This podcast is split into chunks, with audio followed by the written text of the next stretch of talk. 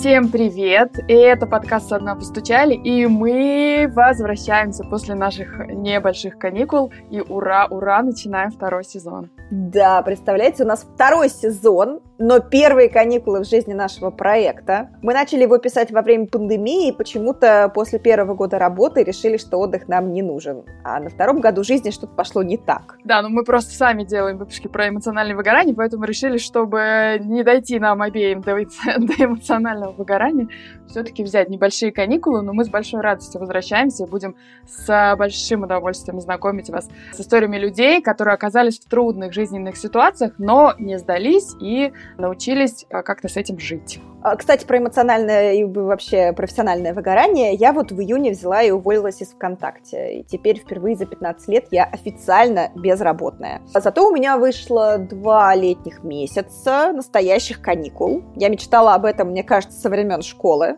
Я много гуляла с собакой. Кто не знает, у меня есть корги кардиган по имени Панда. А еще я, наконец, виделась с сыном, когда мы оба ничем не загружены. Ну, в смысле, во время пандемии мы тоже виделись, но это было из серии «А, у меня работа, боже, а у него учеба, надо это все совместить. Хорошо, что хотя бы компьютера два».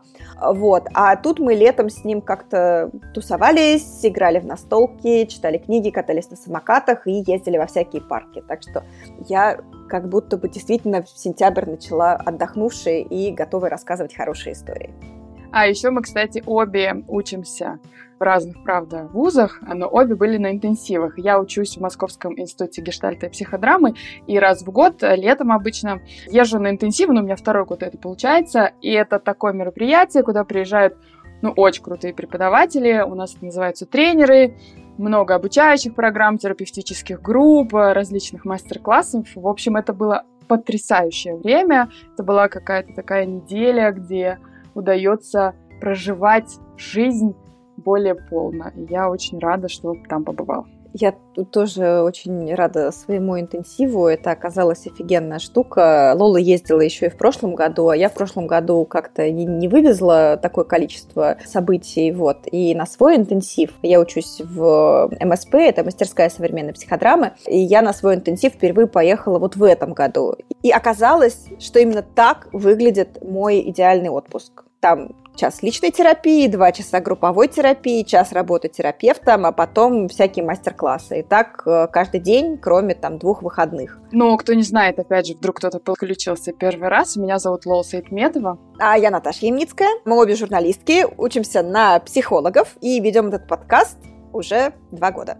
И я сегодня с огромной радостью хочу представить новую героиню. Это моя, мне кажется, личная маленькая победа. Я хочу рассказать вам про Наташу Пугач, которой очень восхищаюсь. Я завидую людям, которые живут в Красноярске, потому что она там преподает и там проводит всякие мастер-классы. Вообще Наташа гештальт-терапевт, тренер образовательных программ МИГИП, магистр психологии, на почти 12 лет в психологии. Еще она основатель реабилитационного центра и, как она сама говорит, мама аутиста.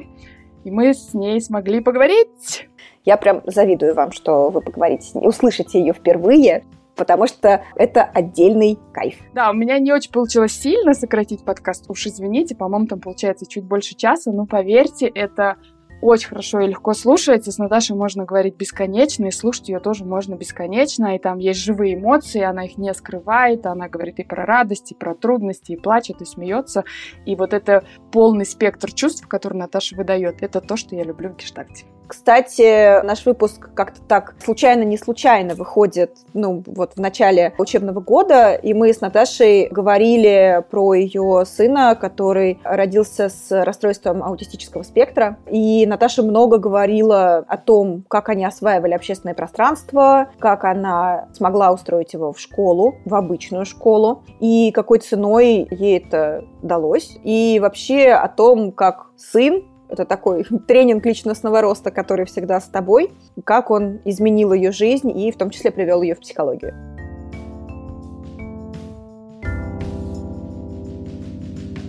Наташ, ну я-то твой блог читаю давно, и про Артема вот узнала тоже из блога. И недавно нашла видео, где ты рассказываешь, что беременность проходила хорошо, что о тебе прекрасно заботилась, ты пила витамины, ждала малыша. И первые два месяца были прекрасными. А вот расскажи про момент, когда что-то изменилось и как это было. Что изменилось? Он перестал спать. Он мог спать э, ну, ночью очень коротко и днем, ну, час, может, два, может, три. И то это нужны были определенные условия, нужна была идеальная тишина, желательно было его катать на коляске, либо на улице, когда вот холодно. Вот, вот когда было холодно, он хорошо спал. Вот ты его закутаешь и все. Ну, это, наверное, то, что точно бросалось в глаза тогда сразу. Как-то это бросилось. Ну и капризный, да. Он был очень капризный, он плакал, кричал. Наверное, месяцев э, с четырех, может быть, когда там первый раз вот он столбиком встал, значит, на руках, э, когда я его держала столбиком, все, с тех пор он уже не хотел лежать, он уже хотел вставать, идти, садиться, там что-то еще делать. И очень много на моих руках, короче говоря. Он вырос на моих руках.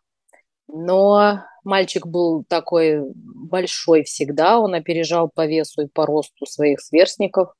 Ну вот, не просто, короче, с ним был. До тех пор, пока он не встал на ноги звучит для меня немножечко как вот как будто такой так гиперчувствительный ребенок, который чувствительный и к там шуму, и к обстановке, в которой он, значит, засыпает и так далее. Вот были какие-то штуки, которые ну, как будто отличали его от других людей, от других детей. Может быть, не знаю, какая-нибудь гиперчувствительность к одежде, избирательность в еде со временем, что-то вот с указательными жестами, реакция на имя. Э, да, но когда подрос уже немножко, тогда, конечно, многие вещи стали очевидными. Просто я не знала, что на это нужно обращать внимание, естественно, потому что я была не в курсе. Была избирательность в еде, да. Он прям выбирал какое-то блюдо и мог есть его каждый день и достаточно долго. Он очень был привязан к одежде. И вот ты знаешь, ты сказала про гиперчувствительность. Вот здесь интересная штука. С одной стороны, он гиперчувствителен, действительно был к звукам, там, к запахам, к шумам, ну, ко многим вещам, к одежде. С другой стороны, он был ну, совершенно нечувствителен ко многим другим вещам. И это вот, наверное, такая особенность. Почему-то принято считать, что либо такое, либо такое, а вот, ну, нет. Вот он и такой, и такой. Он был абсолютно гипочувствителен к боли, к физической боли. Он ее практически не чувствовал. У него, когда он немножко подрос, у него была шведская стенка, да, вот эти все колечки там, то есть вот он, он, он лазил как обезьянка на всем на этом, и все время там на канате на этом, он бился об эти Э, лесенки, у него были все, все ноги в синяках но он абсолютно не чувствовал вот этих вещей. И в то же время, да, не мог уснуть, когда где-то там что-то шумит или очень был э, чувствителен к громким, громкой музыке, к, шум, к шумам на улице, к крикам детей. И с одеждой это вообще история такая, которая длится до сих пор, ну, в каком-то виде она сохраняется до сих пор. Он э, привязывался к сезонной одежде, и мы не могли его снять потом, эту одежду. Он летом, то есть он привык, что на улице нужно ходить в шапке, э, в перчатках, там, да, все пуговицы, какие только есть, должны быть застегнуты. Неважно, жарко, холодно, все застегнуто, должно быть все, что застегивается. И я покупала самые тоненькие шапочки на лето, потому что он без шапки просто не выходил на улицу. И вот жара, он в перчатках, эти пер... руки потеют, перчатки прилипли, но в перчатках. И вот эм, он э,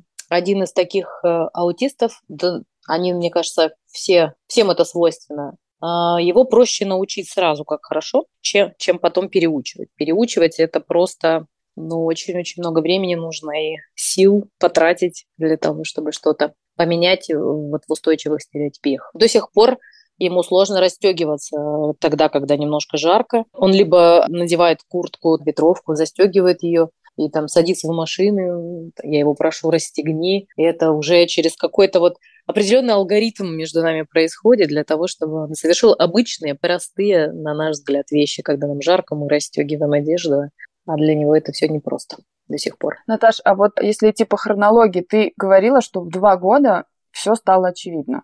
Что скорее стало очевидно? Что случилось? Он пошел э, в детский сад, он пошел в ясли. Этот был детский сад, где работала моя мама, она работала там медицинской сестрой. Ну, конечно, была вхожа, естественно, в группу, да, и конечно, всех знала, всех преподавателей, заведующую. И он очень сильно отличался. Вот была группа детей, был Тёма отдельно. И дети для него были как стульчики, как столы, вот воспитатель. Это все вот одна какая-то такая масса, на которую он э, мало реагировал. Он не включался в игры с детьми. Вот он как-то сам по своей схеме. И это было вот когда он среди там еще 20 детей, да, вот тогда это стало на самом деле очевидно, что что-то не так, Он не сидел на занятиях, даже там чуть-чуть, он как-то отдалялся от всех. Вот его могли за руку вести, он мог идти с кем угодно, куда угодно. Любой там педагог мог его взять и повести.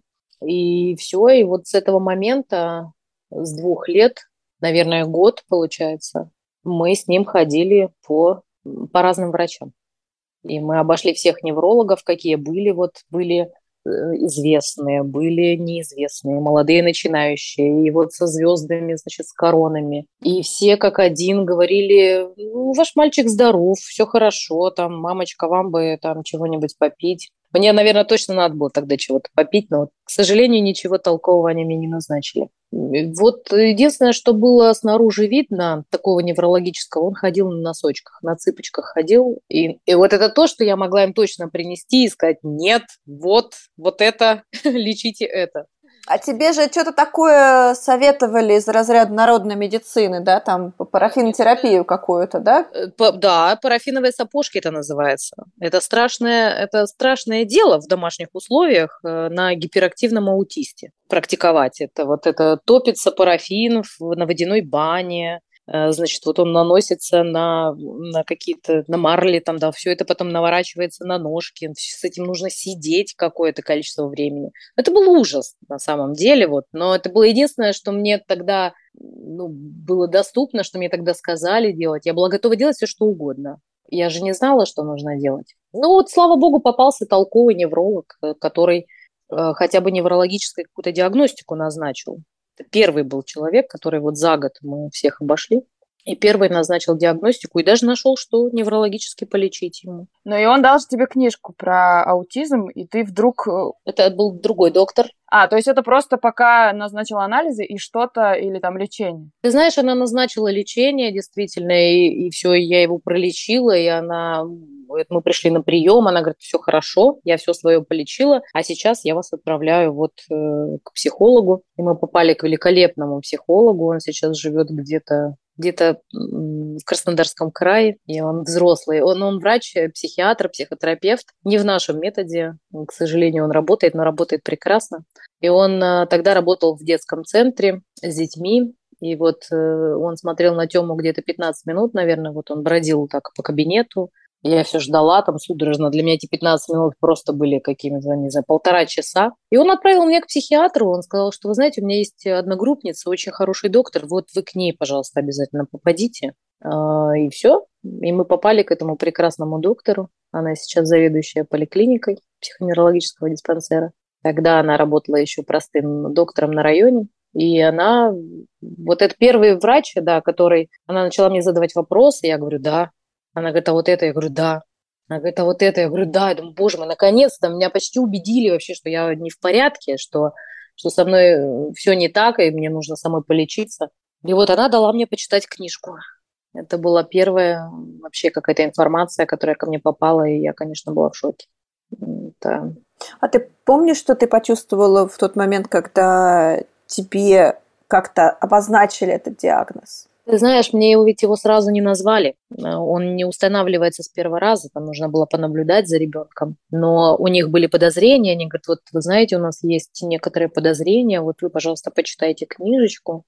Ну что, я испытала ужас. Ну вот это просто ужас до, не знаю, до седых волос, э, до, не знаю, там, до костей меня это все пробирало, потому что я не понимала вообще, как, как он будет жить, как вообще ему дальше быть. Ну, то есть вот это, понимаешь, какой-то момент такой, который...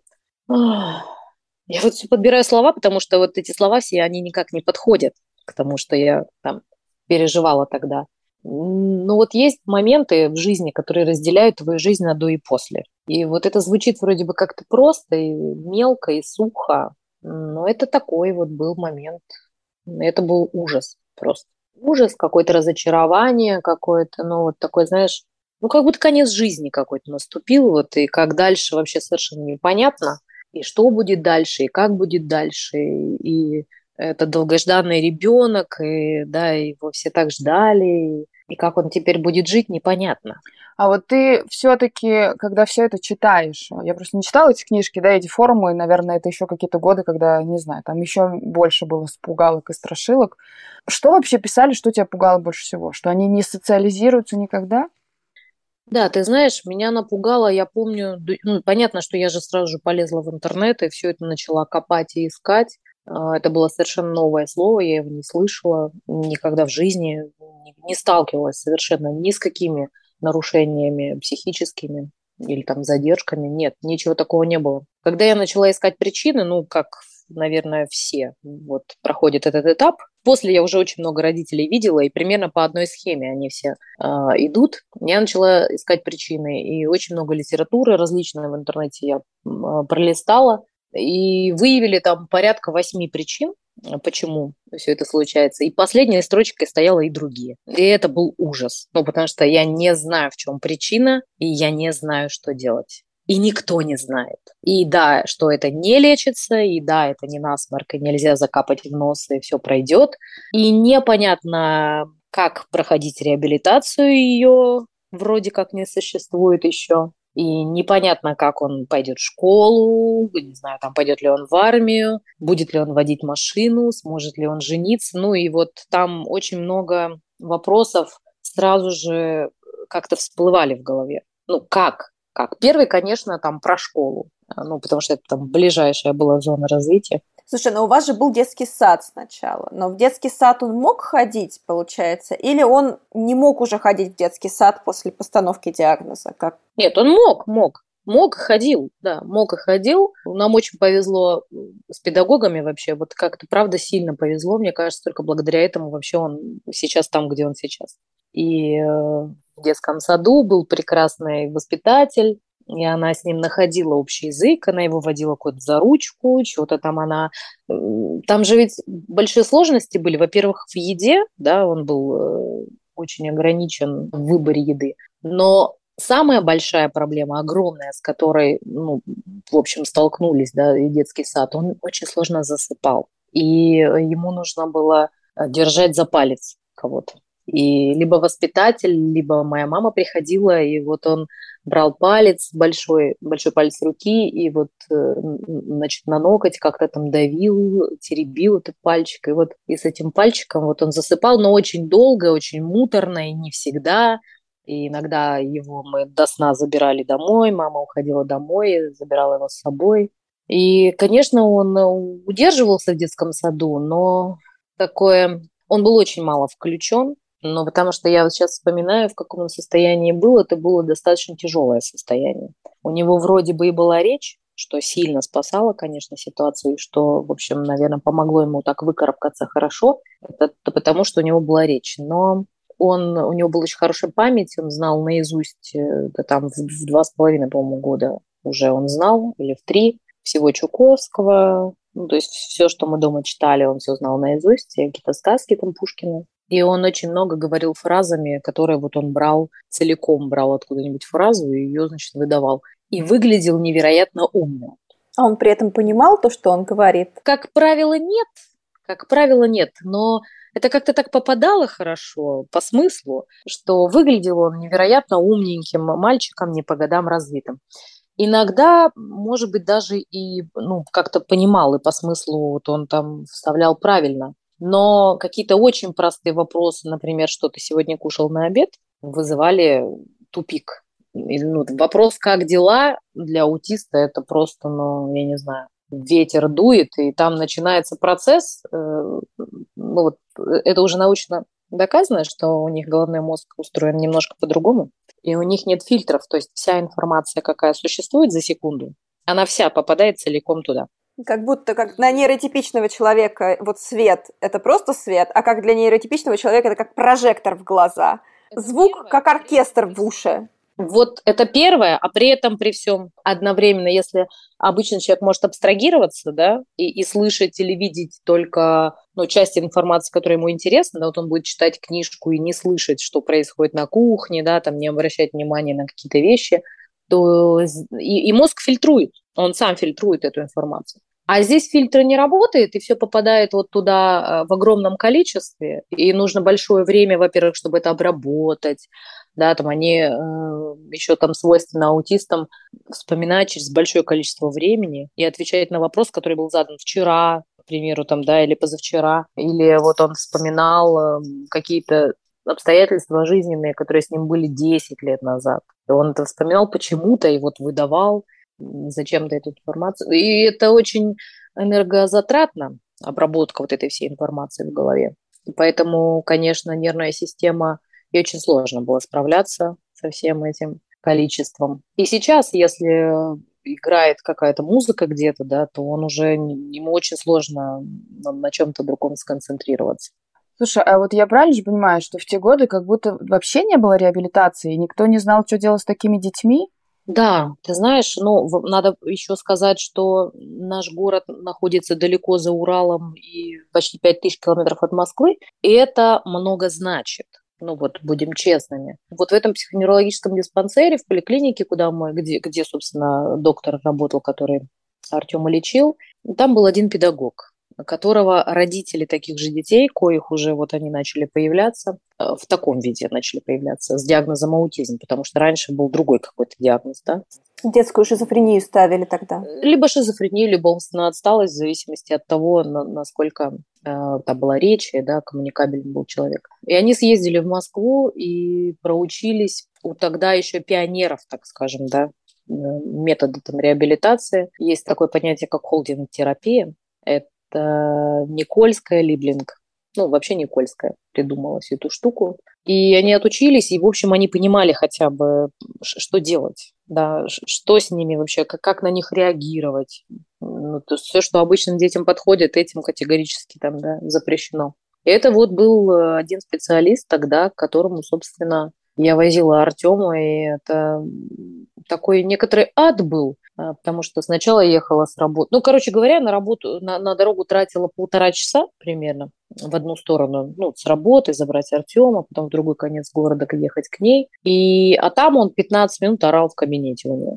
Ну, просто орал. И, и все, и потом мы ехали домой. И так мы ездили два раза в неделю к этому специалисту. И, наверное, месяца через два примерно она впервые вышла из кабинета, ну, там, она выходила всегда, но впервые сказала мне, говорит, вы знаете, он меня сегодня увидел. Два месяца, и если не больше. Ну, какой-то такой шаг.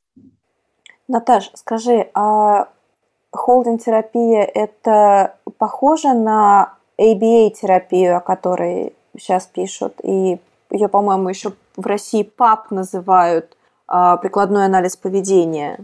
А, нет, это другая немножко методика. Ее очень много критиковали и потом, и сейчас, ну и тогда, и сейчас. А, она заключалась в том, чтобы ребенка удерживать на руках какой-то период времени, да, там. Но она проводилась только если а, мама и папа была. А в тот момент э, я была уже в разводе со своим мужем, и мы не могли эту технику никак использовать, и специалист не брался за это дело. Психоанализ, э, ой, не психоанализ, а поведенческий анализ появился много позже. И поскольку я сама уже была в психотерапии, я сама понимала, как работает, э, ну, как вообще психотерапия работает. Я понимала, что э, одного прикладного этого анализа очень недостаточно. Ну, в том виде, в котором у нас в России он тогда существовал. А, потому что вот эти поведенческие аналитики, они проводят ну, там, порядка 30 часов в неделю с ребенком. Это очень много. И ну, мало кто может финансово позволить себе аналитика такое количество времени. И тогда он, он действительно эффективен. Проблема в том, что в поведенческом анализе в этом отсутствует одна очень важная часть. Это развитие эмоционально-волевой сферы.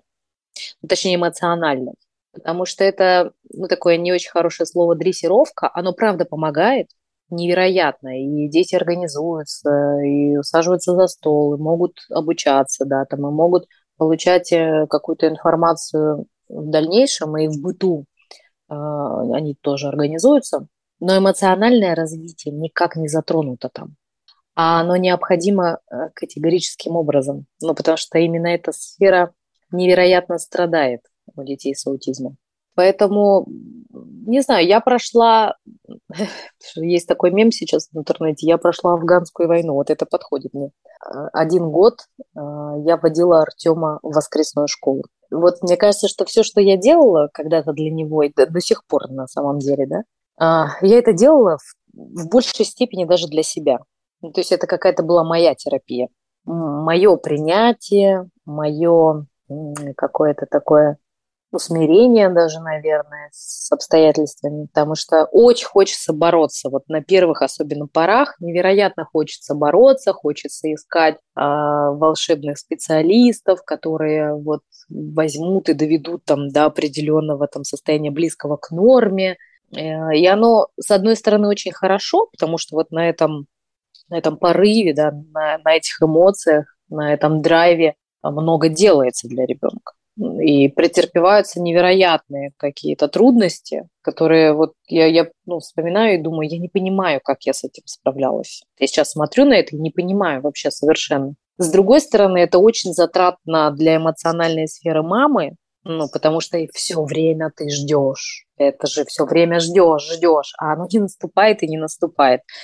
И вот эти, э, знаешь, там сел, поплакал, вдох-выдох, и по новой погнали. Опять там разочаровался, опять вдох-выдох и по новой. Вот поэтому, не знаю, мне кажется, что родители, ну это не только про аутизм, ну раз уж мы все-таки про аутизм, то про аутизм, очень много времени родитель живет жизнью ребенка и никак по-другому.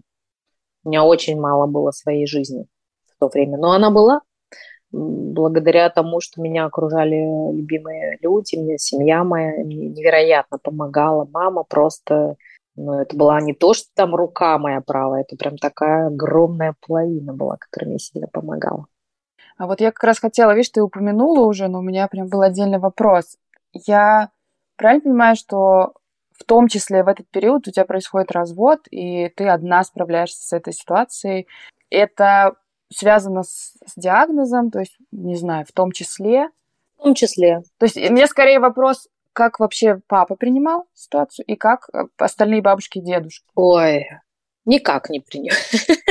Никто никак не принимал. Это очень сложно было принимать. А, да, мы развелись, когда Артему было три с половиной, у него уже был установлен диагноз. И это была одна из причин, в том числе развода, потому что мы как-то совершенно по-разному смотрели на ситуацию. Мне, у меня был как раз там вот этот подъем и драйв э, спасать, э, делать что-то, невероятные вещи, вкладывать. Папа закрывал э, ладошками глазки делал вид, что ничего не происходит. И семья его тоже очень, ну, никак не принимала особенности. Ну, понятно, что для них он был просто любимый, прекрасный, самый умный ребенок. А, и это, ну, да, в том числе, это, это правда повлияло на наши отношения и приблизило нас к разводу, но это была не единственная, конечно, причина. Да, и мы остались с ребенком вдвоем, но мне очень-очень помогала мама. Долгое время э, родители мужа никак не принимали. А, ну, Тёма рос, рос, э, да, получал инвалидность, все это происходило, и через какой-то там, я не знаю, мне кажется, что Артем уже когда был в школе, может быть, лет 8-9, а, когда бабушка с той стороны приходила на 1 сентября обязательно, каждый год, ну и она видела. Но когда просто он с детьми в массе, тогда э, не скроешь. Когда он один, вроде бы все хорошо, все замечательно, любимый, милый, самый лучший. А вот когда когда он стоит в ряду других детей, все становится очевидным. Ну и, конечно, им пришлось принять в каком-то таком в усеченном виде, конечно, все-таки до конца они никак не смиряются с тем, что, что он такой, что он не изменится. Но и, и даже мой папа до сих пор не очень принимает э, его состояние какое-то Первое, наверное, вот признак, по которому можно понять, принимает человек ребенка таким, как он есть или нет, они очень хотят его исправить. Они очень хотят э, наладить его поведение какое-то, да, которое не налаживается, а оно является нормой для него. Ну, там, да, если он перевозбуждается, он начинает плакать там, или да, кричать, топать ногами, выражать как, какие-то свои эмоции. Это единственный способ, которым он вообще может пользоваться. Но для людей несведущих или там снаружи каких-то кажется, что это просто какой-то невоспитанный, да, там избалованный ребенок, которого нужно обязательно привести вот э, к, к, к форме, к определенной. Вот как только перестаешь вот это делать, становится понятно, что все, все принятие наступило. Слушай, а папа в его жизни как-то появлялся за все это время? Да, э, они общаются и общаются до сих пор, но, как сказать, вот он вроде бы есть, и его вроде бы нет. Потому что они вроде бы общаются, но вот что-то такое настоящее родительское, да, передать э, ему так и не удалось. Но я никогда не ограничивала, наоборот, я была очень рада, пусть э, чем большее количество людей любит моего ребенка, тем лучше для меня. И поэтому он, да, он общается, общается до сих пор, но это такое какое-то немножко формальное, что ли, общение. Но я туда не влезаю давно. Они как-то самостоятельно. А как ты думаешь, папа принял? Папа принял его особенность? Не думаю, что, что до конца. Мне кажется, что, знаешь, вот слово «принял» точно не подходит. Почему? Потому что а, это такое вот поведение страуса, так, голову в песочек, и оно вроде бы есть, но, но я в домике. Ну, вот, как бы вот там где-то пусть оно будет, а вот со мной рядом нет. Пока я этого не вижу, этого как будто нет. Как будто не существует, да. А ты, э, вот когда ты поняла, что в Красноярске все с реабилитацией, ну, как бы его нет, а я читала, что ты хотела уехать в другую страну и в другой город. А почему ты не уехала и куда ты рассматривала отъезд?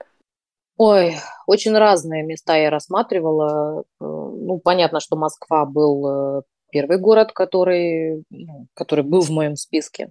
А, Питер, э, потому что в Санкт-Петербурге был и существует на сегодняшний день прекрасный коммерческий центр, но он существует достаточно давно, а, буквально там вот с начала 90-х годов, и они всерьез прям занимались реабилитацией таких детей – и э, я рассматривала Питер вот из-за этого центра, Москву, в принципе, из, ну, с каких-то возможностей побольше. Но просто когда вот в приближении начинаешь смотреть, то понимаешь, что, в общем, не, не сильно отличается все.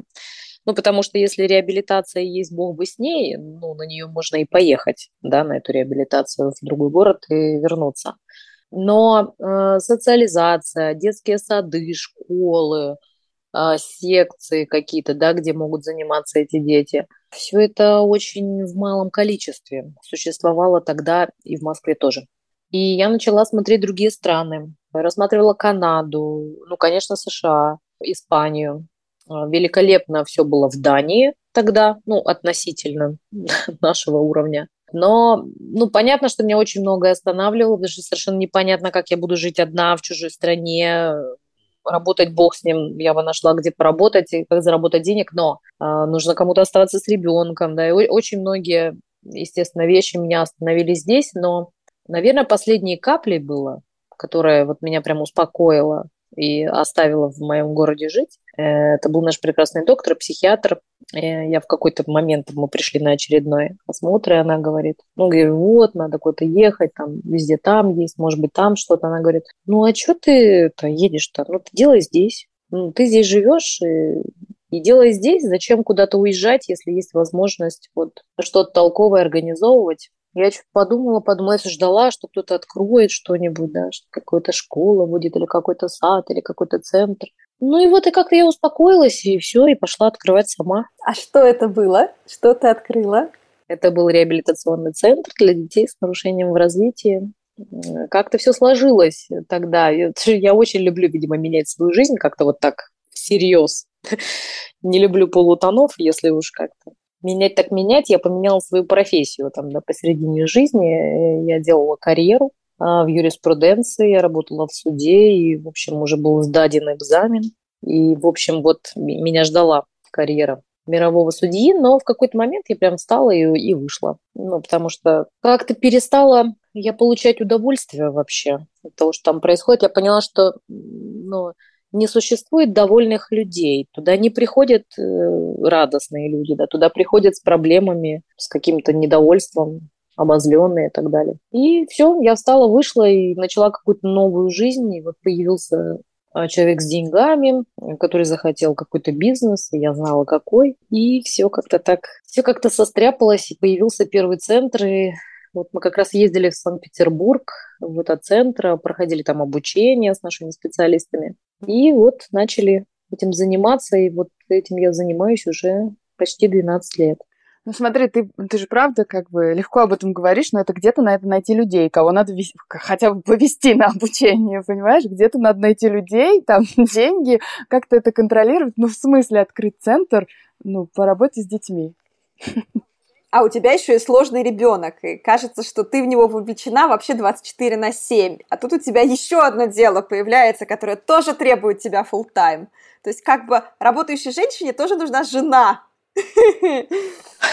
или две даже. Да, при всем при этом, да, я была не замужем. И даже на мужа невозможно было повесить э, никаких дел.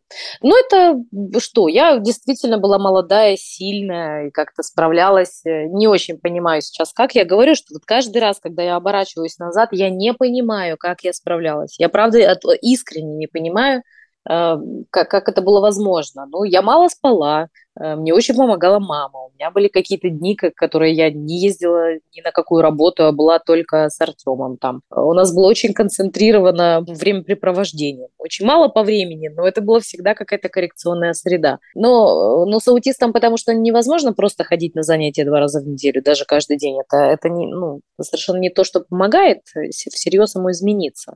Должна поменяться среда вот, кардинальным образом в которой он живет. И она поменялась э, со скрипом, да, как-то так вот все это неловко сначала было, но все-таки поменялась.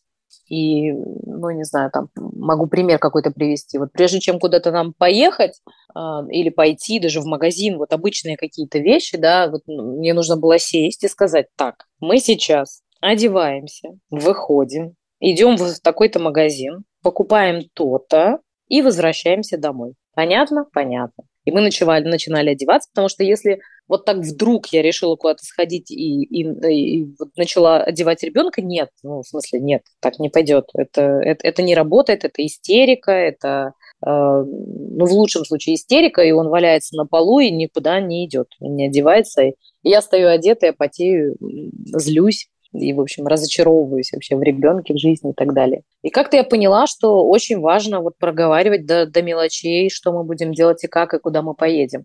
Мы, ну, почти полтора года, наверное, я учила его ходить в магазин, потому что подождать три человека на кассе, вроде бы, что такого, это, ну, кошмар, это истерика, все сразу же, потому что он мог... И вот первое, что он делал, он падал на пол все время. И это выглядело, конечно, а он такой всегда был росленький, выглядел старше своего возраста, и очень мало людей, которые, правда, с пониманием относились к таким его закидонам. А, и вот он орал, а орал он очень громко всегда, и он хотел все купить, вот все складывать в корзину, и мы учились, я ему говорила, только три. Вот покупаешь три чего-то, не знаю чего, выбирай. И вот он складывал, а я шла сзади выкладывала для того, чтобы вот оставалось три. Если он устраивал истерику, мы оставались без покупок и уходили из магазина, и потом я шла одна. И через какой-то период времени, вот год, может быть, может, чуть побольше, он стал брать три. И вот как только он начал брать три, я ему разрешила брать четыре. Ну и так далее. Ну вот, это такой ежедневный рутинный какой-то такой труд, эм, который невозможно заменить никакими занятиями, никакими специалистами.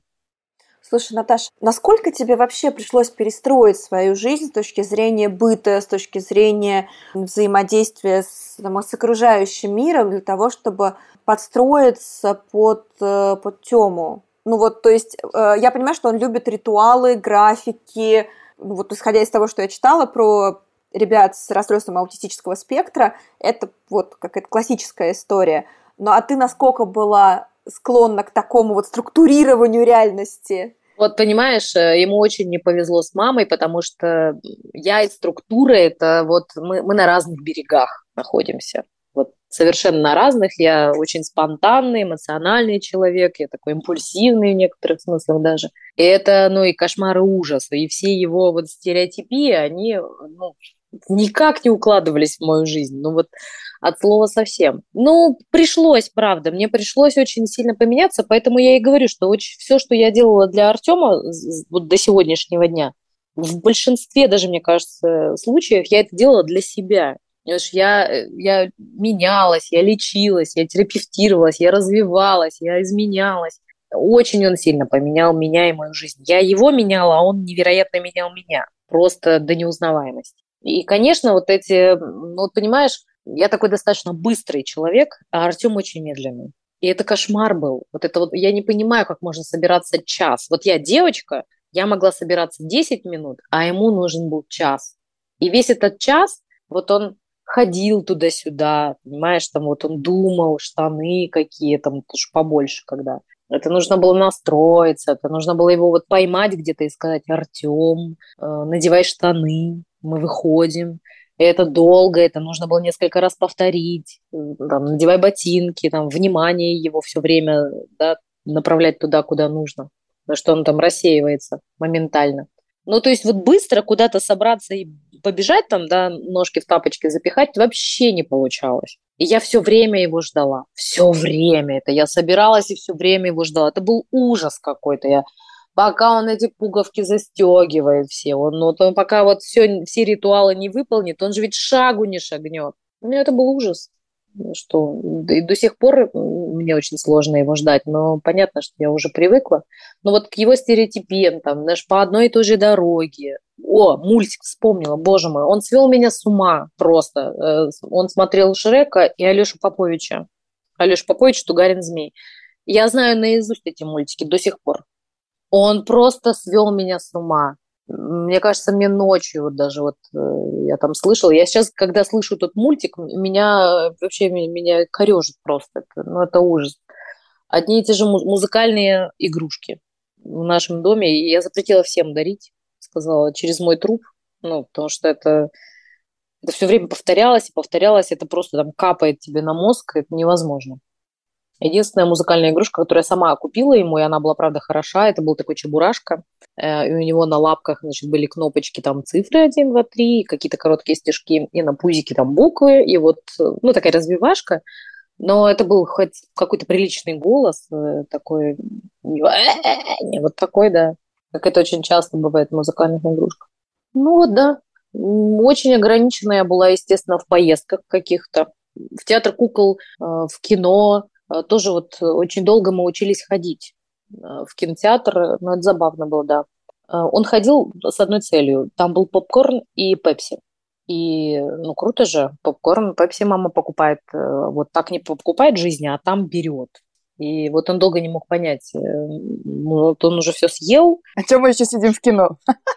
Да, ну, ну, пошли, да, пошли. Я это прочухала, и, в общем, э, потом мы начали приходить, ну, на мультик, естественно, какой-нибудь. Вроде бы ему интересно, но... И вот я ему говорила, так, пока не начнется мультик, ты не начинаешь есть попкорн. Потом, значит, я там говорила, так, э, помедленнее, пожалуйста, давайте вот. И мы так это оттягивали, оттягивали. Говорю, так, так еще 10 минут мы сидим и потом уходим. И вот он научился ходить в кино, и уже и попкорн съеден, но все равно остается в театр кукол то же самое было. Но туда мы не успели, он уже вырос, и, а ему очень долго нужно было учиться ходить. Поэтому, в общем, кино был потом наш следующий этап. А можно еще про общественный транспорт? Потому что я знаю, что это бывает ад для родителей. Ох, вы знаете, куда нажать. Это ад. Потому что, ты понимаешь, вот он уже даже в школе учился, и ему нужно ехать в автобусе сидя и это не обсуждается. И это не потому, что вот он, у него такая говномама, она его очень плохо воспитала, и вообще он должен иметь уважение да, к пожилым людям. И вообще он взрослый мальчик, здоровый лоб. Взрослый мальчик, здоровый лоб, и ой-ой-ой, вот это все было, конечно. Я научилась, э, что делать. Ну, во-первых, в общественном транспорте я практически никогда не ездила, слава тебе, Господи, у меня всегда был автомобиль, но в школу э, он ездил с бабушкой первое время. Э, либо я его возила на машине туда, а бабушка его забирала на автобусе. И, естественно, он сидел, а бабушка стояла, если место было одно. Упс! да, ну, естественно, днем кто там на автобусах ездит? Такие же бабушки. И вот эти бабушки, э, конечно, считали своим долгом поучаствовать в воспитании моего дитяти. И я маме, маму научила делать так с Артемом. Я говорю, так, ты заходишь в эту дверь сзади, коротенький был автобус, а ты спереди. И вы едете в разных сторонах. А вот он там пусть сидит, там, а ты здесь. Вот он там, ты здесь, все. И они научились, и вот так ездили до тех пор, пока он сам не стал ездить ну, самостоятельно. Но это был ад, что магазины, обувные магазины. У него такая, он, он сам весь крупненький, и ножка у него всегда была крупненькая, и обувь я не могла купить ему обувь просто по размеру, ее необходимо было примерять. И мы ходили в эти магазины, и это был кошмар, конечно, он там, ну, топал, кричал, э, ему нужно было смотреть мультик, там что-то еще. Ну, как-то я на входе всем говорила, извините, мальчик не очень здоров, э, отнеситесь с пониманием. Я научилась каким-то способом предупреждать людей, потому что они же не обязаны, у него на лбу, правда, не написано. Потому что когда ребенок заезжает на инвалидной коляске, все очевидно. А когда он заходит своими ножками, говорит нормально членораздельно слова, совершенно непонятно, что с ним, что, что с ним что-то не так. У него по лицу действительно никогда ну, непонятно, что, что что-то не то с ребенком. Поэтому и мне приходилось все время находить какие-то слова и кому-то объяснять, с кем-то не разговаривать, там, надевать наушники в очередях э, кто-то там, когда возмущался, я очень громко говорила, ребята, я вам всем желаю здоровых детей и внуков. И как-то все... Ну, это такая пассивная агрессия, но потому что это жесть была. Действительно, социум совершенно не готов, а, ну, я не обязан, собственно. Ведь действительно же люди, которые вот живут себе, живут, знать не знают вообще про, про вот эти все э, трудности там какие-то людские, они не обязаны, в общем, как-то соответствовать, да, быть готовыми и толерантно относиться и подстраиваться там под этих детей. И я считаю, что никто не обязан этого делать. Но информировать о том, что все, что он делает, это нормально, и там не обращайте внимания или просто не подходите. Это действительно стоит делать. Я думаю, что за последние там 10-15 лет очень многое сделано для этого. Ну вот, кстати, как раз хотела а, про школу. Вот ты почти не пишешь об этом, но, может, я просто не нашла. Как он учился и как ему давалась учеба? А, про школу. Как он учился? Я, наверное, через два года только после окончания школы начала вообще э, спокойно говорить на тему школы, потому что это очередной был такой непростой период. А, опять же, повезло очень сильно с педагогом. Мы случайно попали в эту школу, потому что я, когда начала смотреть, по месту жительства мы в школу пришли на подготовку вот эту, да, там по, по выходным у них была подготовка к школе, и моего ребенка увидели и сказали, вам нужно в другую школу идти. Вот э, специализированную там, да, какую-то такую. Понятное дело, я на них обиделась, разозлилась, сказала, «Э, фиг вам, пойдем мы в нормальную школу, и нечего, ни, ни в какую там коррекционную школу не пойдет, потому что у него в норме интеллект. И э, у нас есть школа, в которой есть экспериментальный класс для слабослышащих детей. И, в принципе, там есть э, несколько логопедов, да, там пара психологов, то есть школа готова э, к, к, к детям нестандартным. И, в общем, достаточно толерантные и учителя, естественно, все как-то вот они к таким особым детям, все-таки они их видели, знают, хотя и не таких. И когда я пришла записывать ребенка, говорю, вот так и так, может быть, вот в этот экспериментальный класс его поместить, и тогда директор школы, она вела прием, говорит, что с ума сошли, он же хорошо слышит, зачем ему? Нет, пусть идет в обычный класс, и все. Удивилась, думаю, боже мой, что, что это такое вообще? Что это за прекрасный какой-то педагог? И, и все. И мы пришли на перекличку, или там на 1 сентября, и тот класс, в который нас определили, та учительница заболела. И нам говорят, а вы не хотите вот, вот к этой ученице перейти? Потому что, говорю, вы знаете, нам надо сильно заранее посмотреть класс. Говорю, вот он должен прийти в школу, он должен вот туда зайти, все увидеть, это важно. И она говорит, ну вот вашей учительницы нет, но есть вот другой какой-то класс, если хотите, мы вас туда перепишем. Я говорю, мне вообще все равно, я ни ту, ни ту не знаю. И вот так случайно э, мы попали к прекрасному педагогу, благодаря которой Артем вообще удержался в общеобразовательной школе. Его бы вывели однозначно, если бы она грудью за него не стояла. Это ее была педагогическая победа, она сделала невозможное, мне кажется. Вот она водила его за руку, она брала его с собой в столовую, она сажала его рядом с собой за стол, Она специально для него там какие-то готовила задания. Она настроила весь класс так, чтобы к нему относились очень хорошо. И если на каких-то на других э, предметах, там, на физкультуре, на музыке, на рисовании, то есть те уроки, которые не она вела, если вдруг с ним что-то случалось, и он там у него могла быть истерика или еще что-то, кто-то обязательно бежал к ней из детей, звал ее на помощь, она приходила и разруливала.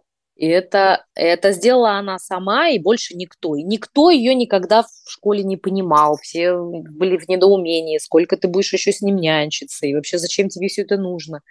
Ну вот у нее, мне кажется, она какая-то была, ну, цель, наверное, да, все-таки вот достичь определенного результата, и она и удалась. И был период, когда мы оформляли э, обучение на дому. Он все равно ходил в школу, но все это было сделано для того, чтобы он мог свободно посещать уроки. Вот он не выдерживал больше трех уроков, и вот он ходил по три урока, и потом мы уходили выборочно, на какие-то ходили. Вот, и это, конечно, спасло сильно ситуацию, что вот он мог посещать как-то так. Устные предметы давались ему очень легко, э, письменные похуже, потому что он не очень успевал. И там, когда ему давали задание устно, сложно было ему там воспринимать. Он пропускал все мимо ушей, и потом не понимал, что надо делать, и, короче, и расстраивался. Вот, в целом а, учеба ему достаточно легко давалась. Проблема была усадить его и, ну, так заставить, так скажем, да, вникать. Вот собрать волю в кулак, сесть и вот делать домашку там или классную работу, вот в этом была трудность. А у него очень хорошая память, и он запоминал тексты, даже на слух запоминал. Лучше всего он писал изложение. Э, три раза прочитанный текст, он практически его наизусть уже помнил и писал вообще великолепно. И у него какая-то врожденная грамотность, э, может быть, потому что он очень много вот видел, как пишутся слова в книжках, он же вот он прям запоминал, такая фотографическая память у него – это правда, да. Когда я ему маленькому читала книжку, и он еще, естественно, читать не умел, но я там собиралась перелистнуть еще до того, как я прочитала весь текст, потому что я его, естественно, уже тоже наизусть знала. Он говорил, подожди. Я сначала должна была дочитать и только потом перевернуть. Ну, не просто, не просто. А, очень сложно дался, естественно, возраст вертат. Э, э, Все это, естественно, вылилось в поведение. Ну, как-то вот на учебе это сильно не сказалось, но сказалось на поведении, и, соответственно, ну, в общем, преподаватели тоже были не очень, конечно, рады тому, что Артем э, есть в их школе. Мы экзамены, господи, экзамены, он, он закончил 9 классов и сдавал э, экзамен, который назывался ОГВ. Это специальный такой вот экзамен для детей, э, которые учатся по определенной там программе по, адапти... по адаптированной программе. И это тоже было, конечно, приключение. Оно закончилось жалобой в Министерство образования. Твоей? Да, да.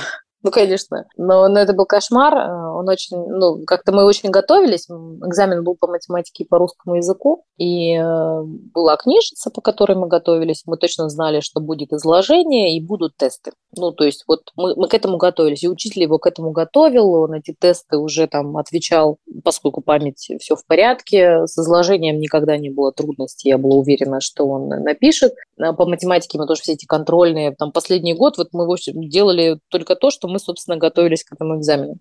Вот, и э, меня на экзамен никак не, не пускали. Я говорю, ну, вот экзамен проходил в другой школе. Я говорю, это невозможно, он там никогда не был, э, нужен сопровождающий, и причем сопровождающий, которого он знает, разумеется, который знает его. И так случилось, что экзамены мы сдавали в школе, э, в которой на тот момент работала первая учительница Артема.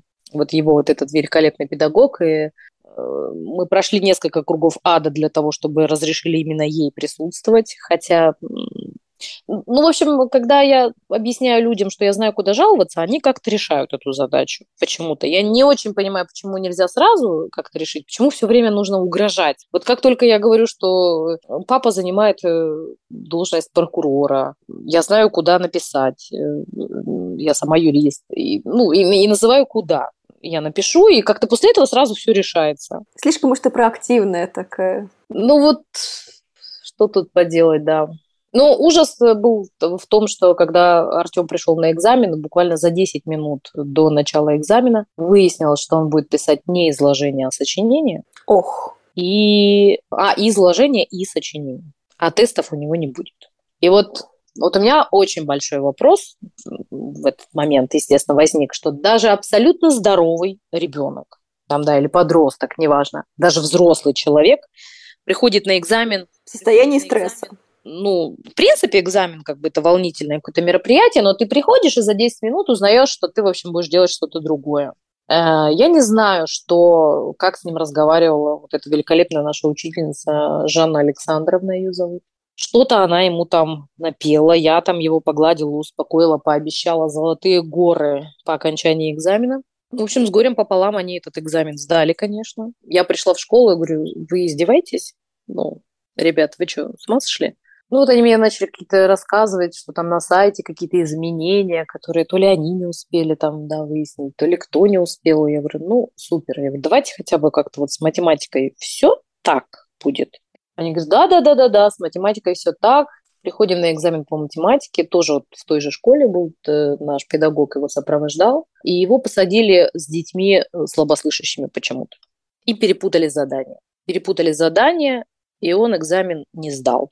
И пересдавал потом я пришла в школу и говорю, слушайте, ну вот мы уже уходим. Вот же, ну, можно напоследок как-то просто по-человечески отнестись. Ну, просто, ну, не знаю, ну, внимательнее посмотреть, в каком он списке находится, в каком он классе.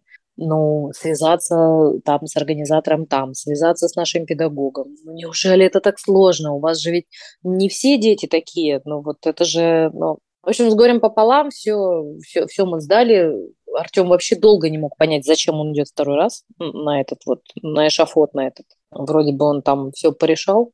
Ну, в общем, как-то пришлось раскошелиться, эм, поскольку Артем очень любит Лего до сих пор. Но сейчас уже не так, а тогда вот 200 грамм пластмассы приводили его в дикий восторг всегда.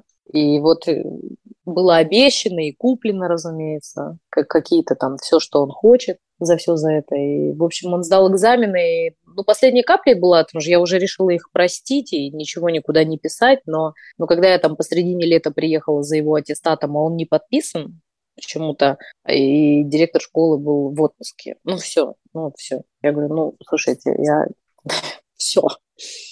И я написала жалобу, и все, естественно, написала, пришла к, ми- к министру образования. Это великолепная женщина, просто мы с ней очень хорошо поговорили. Она говорит, но, говорит, понимаете, у меня рычагов давления особых нет на школу, ну, то есть вы что хотите? Я говорю, знаете, я не хочу крови даже, мне не надо, чтобы кого-то увольняли. Вот мне надо просто, чтобы они знали, что ну, ну вот такие дети тоже люди, и что у них есть родители, которые могут найти управу в том числе на них. Ну, просто чтобы они знали, что и, и такого ребенка есть кому защитить. Все. Вот мне больше ничего не надо. Я думаю, что все, что ну, нужно было, они уже пережили. Там был, конечно, когда к ним пришла копия жалобы, поскольку классный руководитель Артема вот в старшей школе, она, естественно, оставалась работать в школе. У нас были очень хорошие отношения, ему повезло и с этим педагогом тоже. И, конечно, она мне рассказывала, что он был просто шухер какой-то. Они там начали документы вот так там поднимать, где что, какие подписи, что стоят, все в шоке. Я говорю, ну вот, надеюсь, э, этого было достаточно для того, чтобы, ну как-то, может, внимательнее, что ли, относиться или ну, просто по-человечески относиться даже к таким детям. Просто как обычным людям, с их правами, там, с их обязанностями. Я читала за эти дни несколько интервью с ребятами с высокофункциональным аутизмом, и они говорили, что для многих из них нейротипичные люди выглядят как, как такой особый клуб, а, в который очень хочется попасть, но совершенно непонятно, по каким правилам он функционирует. И поэтому они чувствуют себя абсолютно изолированными. И при этом есть такой миф, что как будто бы люди с э, расстройством аутистического спектра, они как будто хотят жить в своем мире, и их оттуда не надо особо вытаскивать. Но современные эксперты говорят о том, что да нет, они живут в нашем мире, они просто не умеют с ним взаимодействовать, они не понимают, по каким правилам этот мир работает, и их нужно этому учить. И очень хотят в него попасть. Как? Что делала ты? Что делал Тёма? И как Тёма вообще относился к детям в школе, если у него друзья? О, да, это еще одна какая-то... Вы знаете, про что спрашиваете? Он очень хотел всегда дружить. И, и до сих пор это хочет. Это правда сильно важно для них. Но этот контакт с другими людьми в том виде, в котором нам он очень привычен, да, действительно, даже клуб каких-то как бы нормальных людей, для них, э, ну, то есть вот эти правила, которые существуют в нашем мире, они очень сложны, э, ну, вот для Артема в частности, я думаю, что и в общем для других ребят с аутизмом он, ну, очень сложно ему было понять, зачем нужны деньги. Очень сложно. Вот, правда, он не понимает э, вот этой структуры, он говорит, ну, зачем, если можно вот просто вот как-то вот так вот. Он, он ну, сложно прийти и попросить что-то. Вот это для него такой огромный труд был самостоятельно ходить э, в павильон у нас во дворе и, и просить у продавца что-то подать. Потому что в супермаркете можешь молча взять, сложить в пакетик, а там приходилось вступать в контакт и говорить э, там «Здравствуйте, дайте, пожалуйста, вот это». И вот этот вот, ну, если продавец что-то отвечал не по схеме, ну, не так, как э, в его алгоритме там как-то укладывалось. Ну все, ну в смысле, это вот опускаются руки, это разочарование, это совершенно непонятно. Ну вроде, вроде бы я же уже вот все сделал, как вам надо. Вот, ну что вот вам надо еще? И это правда каждый раз, вот сталкиваясь с какими-то новыми э, трудностями, он все время переживал это как провал, как эм, ну, как какое-то разочарование, как, э, ну, как будто вот, но это обесценивание, какой-то все этот мир вообще не для меня, и что мне очень трудно в этом мире, он это всегда говорил, но очень хотел общаться, всегда. Ну, то есть это неправда, что они хотят действительно ж, э, сидеть в уголке, им очень нужно личное пространство, да, потому что только там они могут как-то отдохнуть, побыть с собой наедине, там, собраться с мыслями, там, поделать что-то, не знаю, расслабиться, но я думаю, что они хотят дружить иногда даже больше, чем э, нормальные люди. В школе у него было э, две подруги, как ни странно, девчонки. Ну, может быть, просто девчонки как-то более толерантны, что ли, или более мудры, может быть, по, там, не по годам, или как-то э, он, он им был симпатичен, и они были вхожи в наш дом, и они со мной очень хорошо общались. И это были вот два человека, которые выдерживали его вот какую-то нестабильность, да, не, не, там, непоследовательность, что-то еще. И как-то они с этим справлялись. С его стереотипиями, что он будет рассказывать одно и то же, да, там, а он захочет показать тебе одно и то же там несколько раз. Это, естественно, уже ну, вот тут уже не хочется ничего это смотреть, слушать. Ну, понятно, что когда Артем закончил школу, поскольку это были одноклассницы, с мальчишками, знаешь, последний год на самом деле как-то более или менее начались, ну, начали как-то складываться у него какие-то отношения, хоть какие-то общие интересы появились, ребята начали его немножко понимать. Ему свойственна какая-то такая штука, вот ты когда с ним начинаешь общаться, ты очаровываешься. И это, ну, попадает в самое сердечко какая-то его такая непосредственность, он очень веселый, добрый, вот, и вот эта вот мякушка его какая-то, она попадает в самое сердечко, он, правда, очаровывает. И хочется дальше, как будто там что-то с ним дальше, ну, а дальше же не всегда э, так, как э, принято. Дальше, может быть, э, как раз там все то, что тебе не нравится. Но они только-только начали общаться с ребятами и как-то так даже прогуливаться иногда. И он закончил школу. Вот такой на взлете, вот он, да. Скажи, пожалуйста, а он сам приходил к тебе с вопросами, почему он отличается от других детей? Ты знаешь, э, в прошлом году, ну не в прошлом году, ну да, почти год, наверное, назад, я впервые решила сказать ему, что ну, вообще-то у него... А, ну да, год назад, ему было 18 лет, исполнялось, и, соответственно, нужно было переоформлять инвалидность на взрослую и он должен был знать, что у него инвалидность, и что у него есть диагноз и так далее. И я со своим психотерапевтом, наверное, 4 или 5 встреч морально готовилась к этому разговору. Я плакала, я, значит, там вот это все переживала, как этот будет разговор строиться. Вот. Но разговор длился 4 минуты. А, да. Звучал он так примерно. Я говорю, Артем, ты знаешь, э, что у тебя есть диагноз? Он говорит, ну да, аутизм. Я такая, хм, ладно. Я говорю, ну вообще тебе оформили инвалидность. Я говорю, ты понимаешь? Он говорит, я же не инвалид. Я говорю, ну дело не в этом, ну не в том, что ты инвалид, но просто по, по твоему заболеванию оформляется инвалидность, тебе будет э, дадена пенсия, э, государство тебе будет материально помогать, и вот ты вот будешь получать деньги. Он такой, а, да? Ну ладно. Потому что я два месяца готовилась, понимаешь, к этому разговору. Я страдала, я проплакала там все глаза у своего психотерапевта, я там, э, значит, обсуждала все это с подругами, там, с коллегами, еще с кем-то. Разговор длился три минуты, а он не, а, ну ладно. Слушай, а как ты видишь его будущее? Ну вот, хороший сценарий, плохой сценарий, нечто среднее? Знаешь, как-то привыкла, если честно, не очень загадывать, потому что то, что я не знаю, что, что будет, и даже то, то, то, то, что я могу мечтать там о чем-то, да, или планировать, как показывает практика, как-то все происходит э, иначе, и я, если честно, мало на это могу влиять.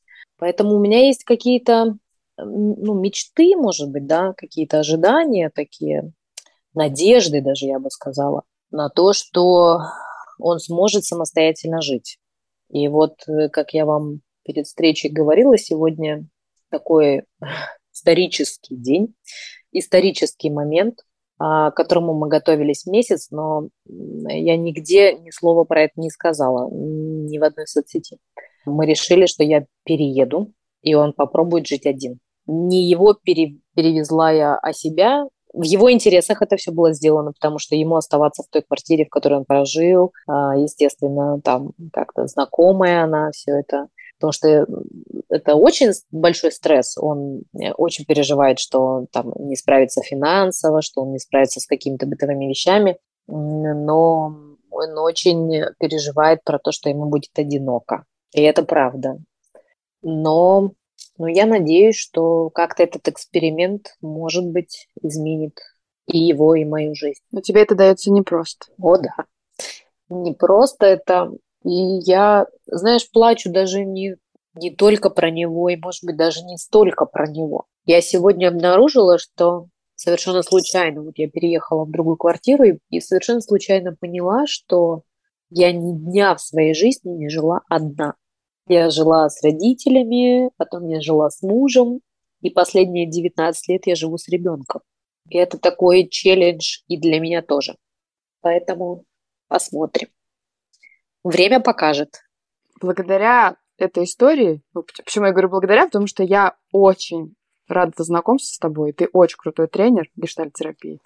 Но ты пришла в гештальтерапию потому что, ну, для, про себя уже в том числе. Как, как это было, потому что, ну, ты пришла на первую ступень, и как-то о ней услышала, и как-то, слава богу, осталось. Случайно, как многое в моей жизни, в тот момент, когда я круто повернула свою жизнь, да, и основался реабилитационный центр, и мне было очень непросто, это совершенно все новое, новая должность, новая жизнь, новая профессия. И я понимала, что ну, мне нужна э, какая-то помощь, э, какой-то психолог или коуч, или консультант, э, который как-то поможет мне справляться эмоционально, в том числе вот со всеми трудностями. Потому что родители особых детей, коих, естественно, очень много было, через мои руки прошло огромное количество мам, они ходили ко мне в кабинет плакать. Вот они протоптали мне тропу, они рыдали, значит, тут на моем там столе, а, рассказывая там какие-то истории, и я ужасно от этого уставала, естественно, да, там они выкачивали из меня все, что могли, я им, ну, сопереживала, но не было же никакой, ну, не знаю, там, проф... Э, не знаю, у меня не было профессии, у меня не было инструментов, каким образом с ними обходиться. Я обходилась с ними как обычный человек, и это очень меня тратило. И э, я начала там как-то по знакомым искать, куда мне пойти, созвонилась, меня там отправили в другое место, я еще там созвонилась и, и попала на тренера э, гештальтерапии нашего красноярского. И она говорит, ты знаешь, у нас вот сейчас проходит декатник как раз, вот буквально там послезавтра он начнется. Это называлось э, «Декатник на Енисее». Это такое мероприятие очень похоже, знаешь, что-то между конференцией и психологическим интенсивом. И там очень много всяких разных было тренеров, э, разных э, методов, э, группы, мастер-классы, лекции, в общем. И все это длилось пять дней. И она говорит, ты приходи туда. Ну и вот и там как-то встречаемся, я там буду. И я пришла, попала на группу по гештальтерапии, потом попала на группу по психодраме, потом попала на мастер-классы различные. Начала плакать, наверное, там через 15 минут после того, как я туда явилась. В общем, они там начали какие-то вещи говорить, и, и что-то все там начали как-то открываться. В общем, я рыдала 5 дней, просто как белуга. И когда вот я заплакала, я такая думаю, ну я на месте, короче, я, я там, где надо. Что-то происходит, что-то важное со мной происходит, же я уже меня так размотала, это же я так рыдаю пять дней подряд. И благо, я жила всегда там, да, почти всегда только с ребенком, и некому было там как-то, ну, не знаю, там, привести меня в чувство и сказать, ты вообще зачем, куда ты ходишь? Ты, что, ты, ты приходишь там сейчас с такими красными глазами. Благо был только ребенок, и поэтому ребенок мне ничего сказать не мог э, про то, что я там как-то рыдала. И все. Я спросила, куда принести деньги. Я хочу, чтобы это никогда не заканчивалось. А, разрешите мне остаться здесь навечно. И так я попала на первую ступень по гештальтерапии, и все это было ну, исключительно для меня. Я это все делала для себя. Я никогда не думала, что это станет моей профессией. И вот люди не верят, а я, ну, заканчивая вторую ступень, у меня не было никакой уверенности, что я буду гештальтерапевтом, что я буду каким-то тренером, ну, в смысле. Ну, я вот хожу, я что-то получаю, мне нравится. На второй ступени я проживала разные этапы своей жизни, Э, различные там э, увольнения, да, там, у, меня, другой центр появился, мы там расстались э, собственником первым, э, это было все непросто, потом были какие-то отношения, потом был брак второй и развод. Все это мне помогла, помогла гештальтерапия, все это мне помогла справиться со всеми этими трудностями. Э, с Артемом там то школа, то, ну, куча всего, и я все это прожила в группе терапевтической там, да, или в обучающей. И мне хотелось, чтобы это просто вообще никогда не заканчивалось. И все время это было со мной, мне это невероятно помогало, мне это очень поддерживало, заряжало. И в какой-то момент, э, там, на второй ступени, я поняла, что я не очень понимаю терминов. То есть они говорят на каком-то птичьем языке, мне не хватает знаний, я пошла и закончила университет. А потом еще закончила магистратуру, потому что мне сказали, что без магистратуры я не получу какой-то там сертификат. Нахрен он бы мне нужен был, я не знаю тогда. Но сказали, не дадут. Я в смысле не дадут. Я пошла, закончила и маги... Маги... магистратуру тоже закончила и дали. Все дали мне. И потом как-то случайно я очутилась на, на группе второй ступени ассистентом тренера. Я не очень поняла, как это случилось. И как-то вот я проассистировала там необходимое количество групп. И также случайно я стала тренером. Я решила не расставаться с гештальтом никогда. Очень-очень созвучные э, ощущения, когда приходишь такой, о, я на своем месте, я хочу, чтобы это никогда не заканчивалось. Да, такое ощущение, что я дома. Но вот э, наконец-то есть люди, которые э, не учат тебя жить, да, там не, не дают тебе советов, там, не запрещают тебе плакать, э, а мне много лет запрещали плакать, мне, ну, в смысле, все это было очень нельзя. И э, спасибо гештальту, мне разрешили плакать, я с тех пор плачу практически на каждой группе, я вообще не останавливаюсь, я с удовольствием это делаю, я проживаю все, что проживается, вот, ну, захлеб, и ура, ура, очень много я там себе разрешила. Ну и, конечно, не хочется оттуда уходить. Но думаю, ну хорошо, если все ступени я уже там прошла и закончила, э, но очень хочется, чтобы это не кончалось. Видимо, мне придется тренером вести эти группы и, и жить уже в другом качестве, но все-таки жить там. А в плане принятия, вот ты же везде, кстати, пишешь о том, что а, Артем научил тебя любить и принимать. И это все-таки, ну, гештальт в том числе, или, ну, в первом, как бы если в процентном соотношении? Ой, ты знаешь, очень сложно э, в каком-то процентном соотношении выделить. Но, конечно, Артем, ну, в смысле, это прямо какая-то штука такая, которая сильно перевернула вообще э, мое восприятие людей. Мне кажется, что гештальт просто сверху э, долил этот стаканчик э, до полного просто. Ну и продолжает, в общем, наполнять, если это вдруг как-то там рас, расплескается по дороге. А, потому что я такое количество огромное детей разных видела с разными э, нарушениями. Вот я их встречала на ресепшене, обнимала, разговаривала с мамами, там, да, делилась каким-то своим опытом огромное количество людей. А я понимаю, что они все имеют право жить так, как им хочется, так, как они могут, так, как они в состоянии жить. Ну, как-то уважаю вот их жизнь в том виде, в, как, в котором они ее проживают. Наверное, это вот был первый, первый этап принятия разности людей. А гештальт меня научил принимать людей, ну, даже нормальных, э, в смысле, без диагнозов, но со своими там тоже, да, границами, особенностями там, и так далее. Поэтому как-то, не знаю, может быть, 50 на 50. Стаканчик мой наполнен 50 тем, 50 тем. А, я хотела, Наташа, знаешь, что спросить? Ну, я тебя, во-первых, видела, Артема, в прошлом году на интенсиве, в этом году на интенсиве, да, ему уже 19, и, ну, по, по твоей социальной сети я видела, что он ходил в школу диджеинга. Вообще, чем он интересуется сейчас, вот там после школы, и что его занимает, э, как бы, его жизнь, что ему важно и интересно? Да, школа диджеинга была, и он невероятно прекрасно справляется со всем, что ему предлагается, и меня это удивляет, если честно. Ну, в смысле, не удивляет, что он так справляется, меня удивляет, что он ну, как-то не загорается этим и не идет дальше, да, и не там, не, ну, моя, моя нарциссическая часть очень хочет достигать сразу всего там, чего-то прекрасного, невероятного, каких-то высот, а он как-то вот э, ну, научился, поиграл и, и, и окей, и норм. Спорт есть в его жизни всегда, поскольку есть трудности там, да, с организацией питания, там, точнее так, с диетами. Есть трудность, потому что есть трудность с волевой сферой.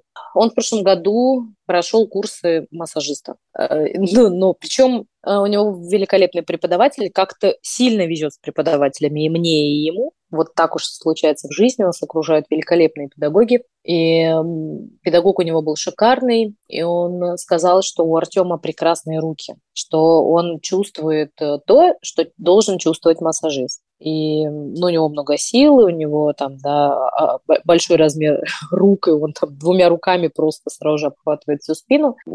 И он это умеет делать, делает это хорошо, но ну, не возникает у него желания вот как-то идти дальше, да, там, и организовываться, и зарабатывать, хотя вполне возможно. И на этом интенсиве а, я попросила коллегу, она привезла нам складную кушетку, и он делал массаж людям за деньги. И все люди оттуда выходили довольные, счастливые, расслабленные, там, без головной боли, там что-то еще, и говорили, боже мой, как хорошо, спасибо Артем, Артем заработал денег себе. Но желание вот дальше как-то здесь продвигаться нет. И ну, я делала попытки трудоустроить его в реабилитационный центр в свой. Он работал помощником администратора. Естественно, он очень хорошо справлялся со своей работой, потому что если она там схематичная, то нет никаких проблем. И он, э, он звонил клиентам и подтверждал их запись там на следующий день. И он очень хорошо с этим справлялся. Но интерес э, вот дальше там как-то оставаться и двигаться, вот он как-то угасает, пропадает, и мне кажется, в этом большая сложность. И вот сейчас он на таком, э, ну, не знаю, на распутье, что ли, да, и вот сегодняшние наши изменения жизни, я надеюсь, что как-то могут повлиять на то, что он захочет чем-то заниматься. Потому что я очень много принимала решений за него в детстве. Ну, я вынуждена была это делать, и я не знаю, там, правильные эти решения были или неправильные, но они, ну, какие-то были, мне казались, что правильные. Но вот сейчас, э, когда он, он знает, что он взрослый человек, да, самостоятельный, мне очень хочется, чтобы он был инициатором этих решений. Хотя, конечно, э, я, в общем, очень деятельный человек, не, не составит большого труда, я переверну город, я найду место работы ему и устрою, и буду контакт. Но я не хочу этого делать. Мне очень хочется, чтобы ну, вот наступил, мне кажется, тот момент, когда мне нужно отойти в сторонку и ну, дать ему возможность э, самостоятельно творить свою жизнь, как получится. Как получится, я пока не знаю.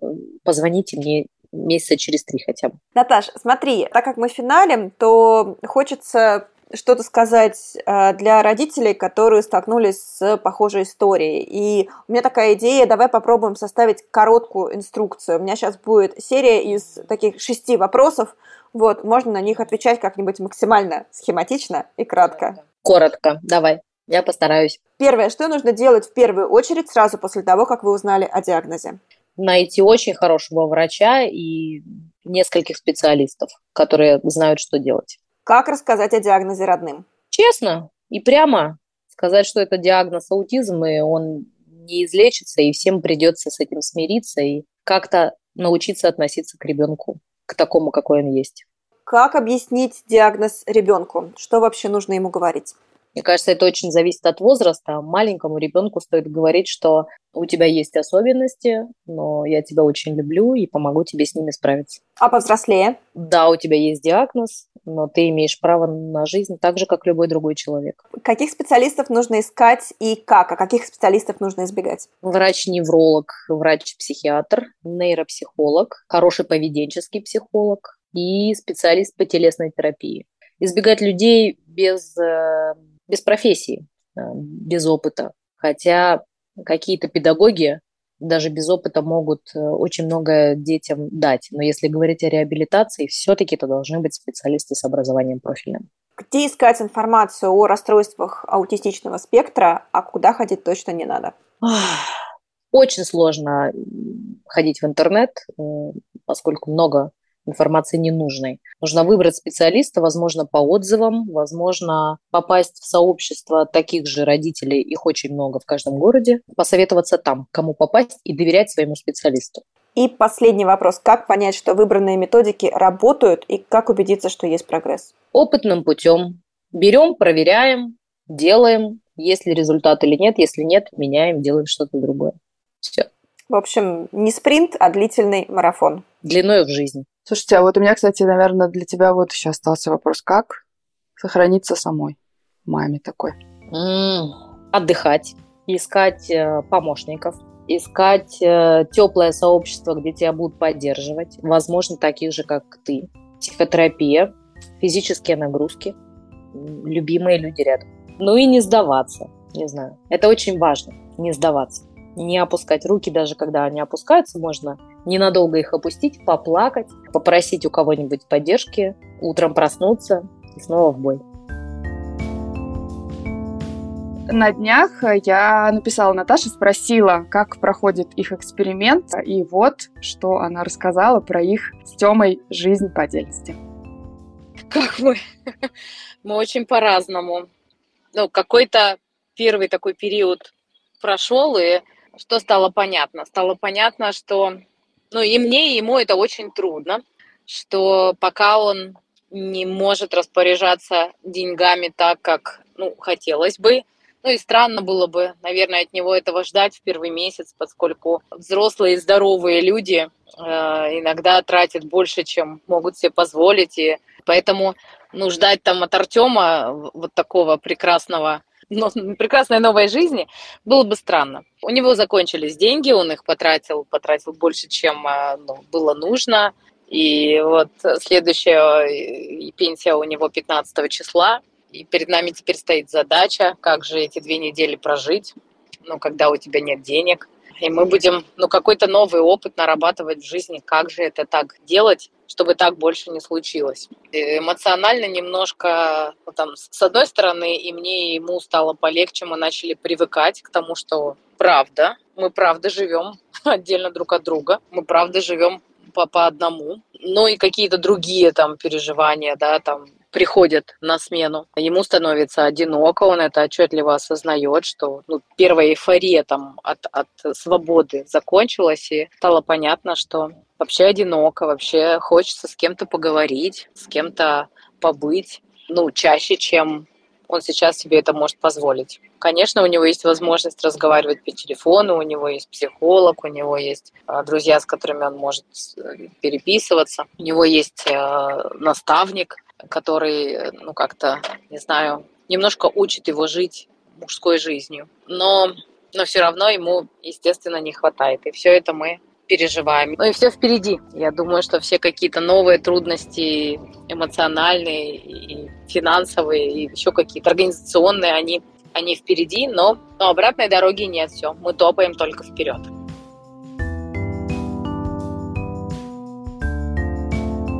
А это был подкаст «Со дна постучали» и его ведущие Лола Сайтметова и Наташа Ямницкая. И напоминаем, что у нас по-прежнему есть телеграм-канал. Там мы рассказываем о наших героях, в том числе публикуем их фотографии. И в этом сезоне мы обязательно заведем там всякие новые рубрики, поэтому это будет не просто дубль нашего подкаста, а отдельная тематическая площадка. Так что подписывайтесь и оставайтесь с нами. Еще мы дадим отдельно ссылку в описании выпуска на телеграм-канал Наташи. Она там тоже делится свои истории, истории ее эксперимента с сыном в том числе.